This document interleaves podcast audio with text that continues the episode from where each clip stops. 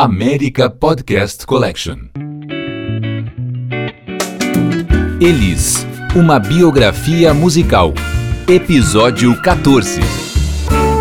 Oi, gente, aqui é o Arthur de Faria, autor de Elis, uma biografia musical. Essa série que eu espero que você esteja escutando já os 13 capítulos anteriores, ou pode estar começando agora por esse 14, que é justamente Saudade do Brasil, o último grande espetáculo, no sentido de grande produção da Elis.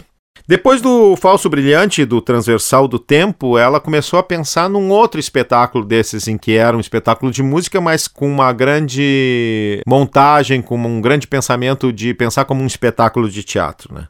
Foram três meses de ensaio. Saudade do Brasil estreou no Canecão dia 20 de março de 1980. Era o mais ambicioso de todos os projetos, mais até que o Falso Brilhante. Tinha figurinos e cenários grandiosos, 13 músicos, 11 bailarinos atores, que eram bailarinos, atores e coro, coreografia de uma húngara radicada no Brasil chamada Marika Guidali, que também deu aulas de dança para todo mundo, e direção do Ademar Guerra, que tinha sido cogitado por Falso Brilhante, acabou não fazendo, e que tinha sido o cara que tinha dirigido a primeira montagem do musical Hair no Brasil se sedimentava nesse espetáculo uma ideia que é muito particular deles, tanto que ela não foi muito repetida no Brasil, nem mesmo pela Maria Bethânia, que sempre faz shows bem teatrais, mas com ambições menores, né? Era uma concepção de um espetáculo, espetáculo mesmo, né? Em que, ok, a música fosse central, mas não fosse a única coisa que importasse. E a própria ideia do Saudade do Brasil, ela resumiu numa entrevista para o jornal Globo, que ela disse o seguinte: não se trata de saudade de uma coisa que acabou ou uma pessoa que morreu. É saudade do que está aí, vivo, solto e nunca deixou de existir. Se não temos acesso a isso, é por falta de uma batalha maior. Nesse ano de 1980, a ditadura se acabando, é bom lembrar que a Elis viveu toda a sua carreira sob a ditadura, nunca votou para presidente. Ela começava a sentir os novos ares. Tinha voltado o irmão do Enfio, vários exilados estavam voltando. A ditadura não era mais sangrenta como tinha sido em anos anteriores. Começava a se respirar para uma abertura democrática que, no fim, ia levar ainda mais, quase uma década para se consolidar totalmente, né? Mas que nesse momento já estava claro que aconteceria. Os bailarinos para o espetáculo, eles foram escolhidos através de anúncio de jornal. Isso também era muito interessante, porque a Elis queria dar uma cara de gente pro show. Queria que os bailarinos, o pessoal que era bailarino, coro, né, e ator, não fossem profissionais, fossem pessoas do povo mesmo que tivessem uma chance de atuar num espetáculo como esse. 700 jovens artistas se inscreveram e a Elise e o César pessoalmente fizeram a seleção dos 11 que ficaram, né? Era uma coisa meio chorus line para quem viu o filme, né? Eles separaram primeiro 100 e aí depois 50 e aí foi indo até chegar nesses 11. Uh, além disso, a banda de músicos, tirando o César Camargo Mariano, o seu fiel escudeiro Nathan Marques na guitarra e o baterista Picolé, eram todos jovens músicos que tinham sido catados, principalmente na região do ABC, em escolas de música do ABC Paulista, uh, em bailes. Eles saíram andando pelas cidades da Grande São Paulo procurando esses músicos. Eles também queriam que isso fosse um conceito. Vários desses músicos se tornaram depois músicos muito conhecidos, como o Bocato, o trombonista, que viria a ser um dos grandes parceiros do Itamar Assunção, outros músicos que depois entrariam para a banda do Arrigo Barnabé, enfim, muitos. Um deles é o Cláudio Faria, trompetista, segue super atuante na cena paulista até hoje, e ele me contou histórias muito, muito legais. Imaginem, ele tinha 22 anos, e aí foi selecionado para cantar no show da Elis Regina com tudo em cima. Foram morar no Rio de Janeiro. O Canecão pagou apartamento para todo mundo. E aí ele ainda contou que ele teve um choque térmico, pegou uma pneumonia. Aí o César e a Elis levaram ele para morar com eles, ficaram cuidando dele e tal, dando chazinho. Toda, toda uma imagem de quem teve a convivência diária com a Elis, que é muito diferente da imagem pública que as pessoas tinham, né? Daquela pessoa da pimentinha, né? Inclusive, ele contou da história toda, que eles pagaram o médico dele, enfim, ficou morando na, na casa até ficar completamente bom e fazendo shows enquanto se recuperava da pneumonia. No meio disso, uh, apareceu um japonês que tratava da Elise e tal, e todos eles acabou encampando a banda toda e o coro e tal, tratando todo mundo com acupuntura, shiatsu, isso em 1980, né? E ele conta uma coisa muito interessante, que em 1980 a Elis quase abriu uma clínica de terapias alternativas na própria Avenida Paulista. Isso tudo, o cara tinha 22 anos e, e viveu isso tudo. Mas não eram só as terapias que estavam interessando naquele momento a Elise em mais uma virada de vida, né? Ela estava quase adepta da macrobiótica, né? Tava não comendo carne, comendo arroz integral, açúcar mascavo e tal. Como ela diz, para alguém entrar na sociedade de consumo é necessário um gasto brutal de energia. E esse gasto brutal de energia ela catava nessa coisa de alimentação natural, o que era uma coisa que logo entraria na moda, mas que em 1980 ainda não, não era não era falado e não era praticado por muita gente.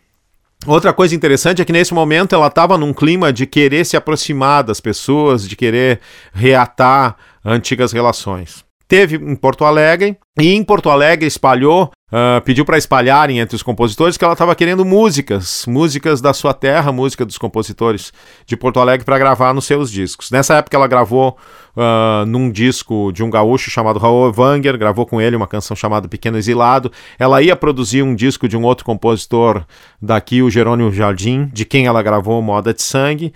E a notícia se espalhou entre várias pessoas. Aí tinha um jovem pelotense chamado Vitor Ramil, que nesse momento tinha 17 anos, era absolutamente inédito e desconhecido, irmão mais jovem da dupla Clayton e Cledir, que ouviu falar nisso e não teve dúvida. Mandou uma fita pelo correio para Elis, gravada em casa. Vocês imaginem o seguinte: sou a maior cantora do Brasil, recebo uma fitinha em casa mandada pelo correio de um moleque de 17 anos do qual nunca ouvi falar. Vou ouvir a fita e a fita ainda por cima tá mal gravada. O que, que tu faz numa situação dessa? Eu não sei vocês, mas a Elis fez o seguinte: se deu o trabalho de mandar um telegrama para o Vitor Ramil dizendo: fita com suas composições quase inadível. PT. Gentileza enviar outra com melodia mais na frente. Avenida Paulista, 491, 102, São Paulo, um abraco, Elis Regina. O Vitor comentando isso, né? Uh, dizendo, cara, imagina devolver uma fita cassete para um guri. É igual as divas de hoje, né? Como faz falta uma pessoa como ela hoje em dia. E não foi só isso. O Vitor não mandou a fita, ficou encabulado, e aí, meses depois, se encontram no estúdio. A Elis estava gravando Saudades do Brasil num estúdio da gravadora Transamérica, num outro estúdio da mesma Transamérica ao lado. Os irmãos mais velhos do Vitor, o Cleito e o Cleidir, gravavam seu primeiro disco. Aí conversa vai, conversa vem. Ela foi no estúdio, olhou e disse: Ah, tu é aquele menino que me mandou a fita com as músicas, né? Bah, bicho, fica aí, vamos conversar, me mostra umas músicas. Uh, depois eu te levo em casa pro hotel, fica aí, vamos, vamos se conhecer. E o Vitor amarelou pela segunda vez uh, com a Elias. Vocês imaginem o que ele fala disso hoje em dia, né? Nesse disco, que é o Saudades do Brasil, um disco lançado em dois volumes, o volume 1 e volume 2, que na época eram vendidos separadamente, depois foram relançados uh, num LP duplo e existem reedições em CD como álbum duplo. Esse disco tem quase todo o espetáculo Saudade do Brasil, tem grandes momentos, e é nesse disco que tá uma das minhas gravações preferidas da Elis, porque ela consegue levar ao ápice tanto o seu talento como cantora, quanto o seu talento como uma pessoa que olhava a vida de forma muito irônica. É uma canção perfeita para ela, chamada Alô, Alô Marciano, da Rita Lee e do Roberto de Carvalho. Prestem atenção em detalhes como esses cacos de texto que ela manda no meio, tipo, ai que chique que é o jazz, meu Deus. Ou já não se fazem mais countries como antigamente, ela afetando uma dama da sociedade paulista ou gaúcha, ou podia ser carioca e tal. Inclusive, um outro detalhe, quando ela fala o ser humano tá ma na maior fissura, que ela dá uma cafungada como se fosse cheirar uma cocaína. Prestem atenção aí, vamos ouvir essa música.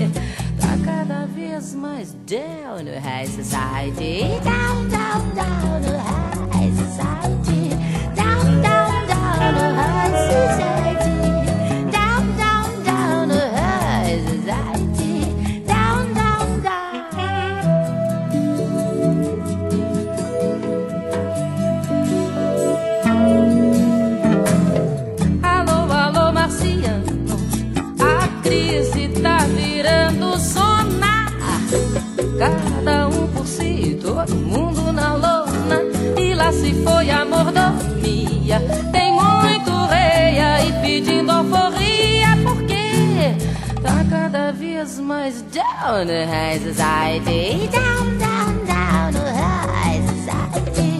Down, down, down the high society.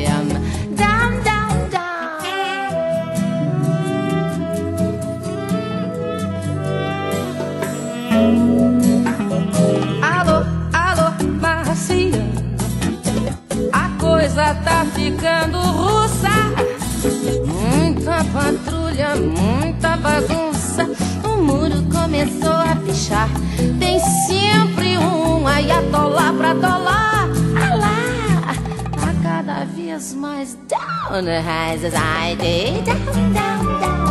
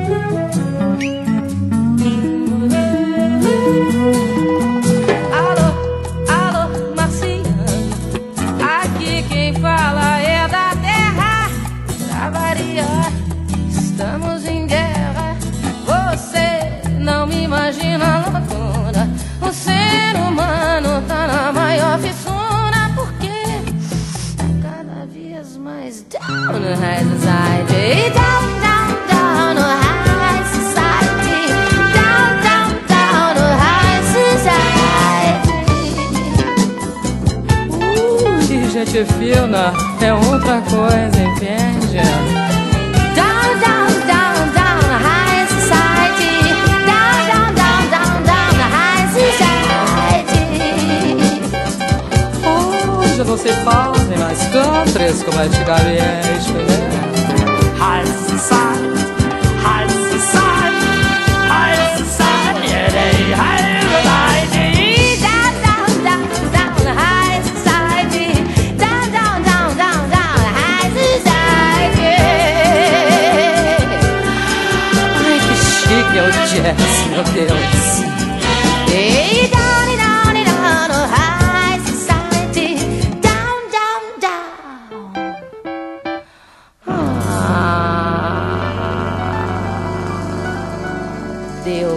A gente ouviu Alô, Alô Marciano, da Rita Lee, do Roberto Carvalho, música composta especialmente para Elis, que está no seu disco Saudade do Brasil.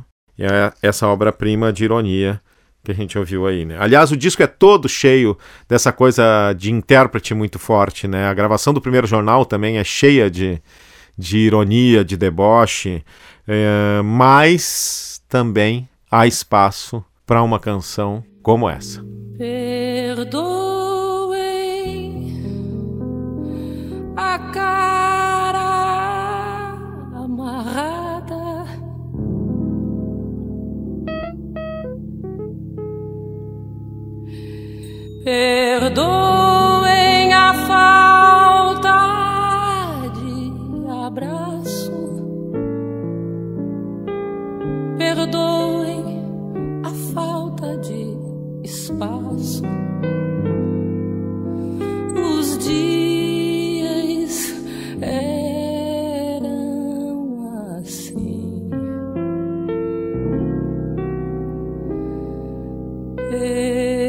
Perdoem por tantos perigos. Perdoem a falta de abrigo. Perdoem a falta de amigos.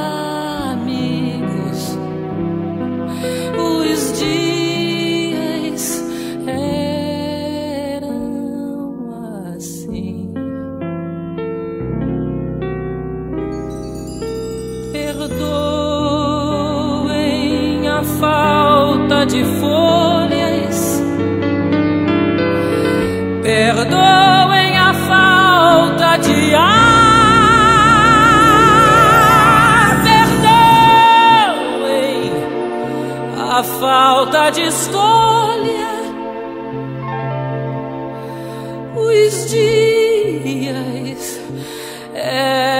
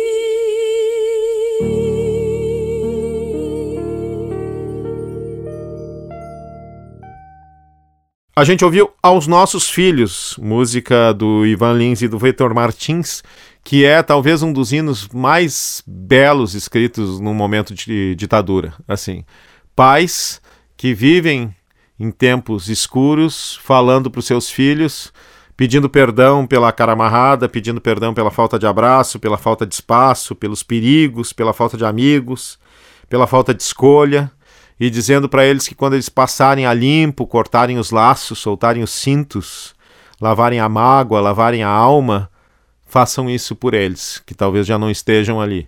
A Elis jamais pensaria nisso, né? Mas na verdade ela já não estava ali quando isso aconteceu. E quando seus próprios filhos se encontraram daí já num Brasil fora da ditadura.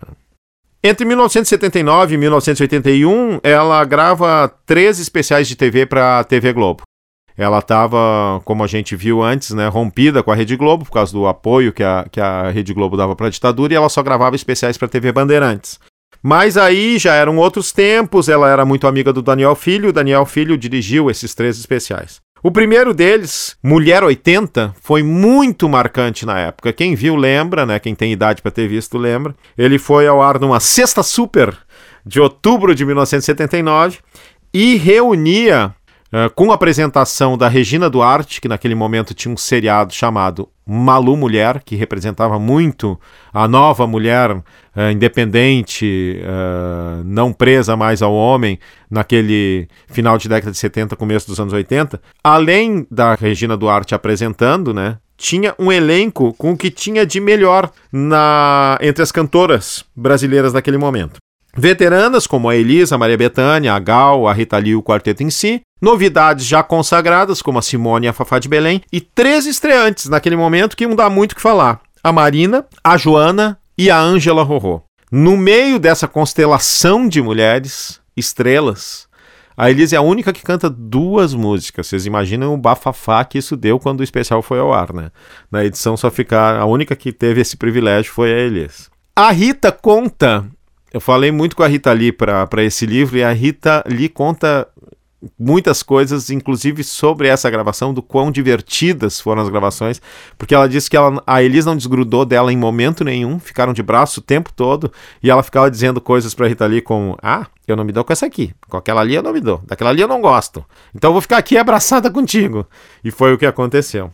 Porque a Elis era muito competitiva, como se sabe, né? E ela mesmo diz num dos depoimentos que ela dá para esse especial, ela então tinha 34 anos, né? Ela diz: As pessoas acham que eu sou antipática porque eu não encaro. Mas não é, não, bicho, é que eu sou vesga.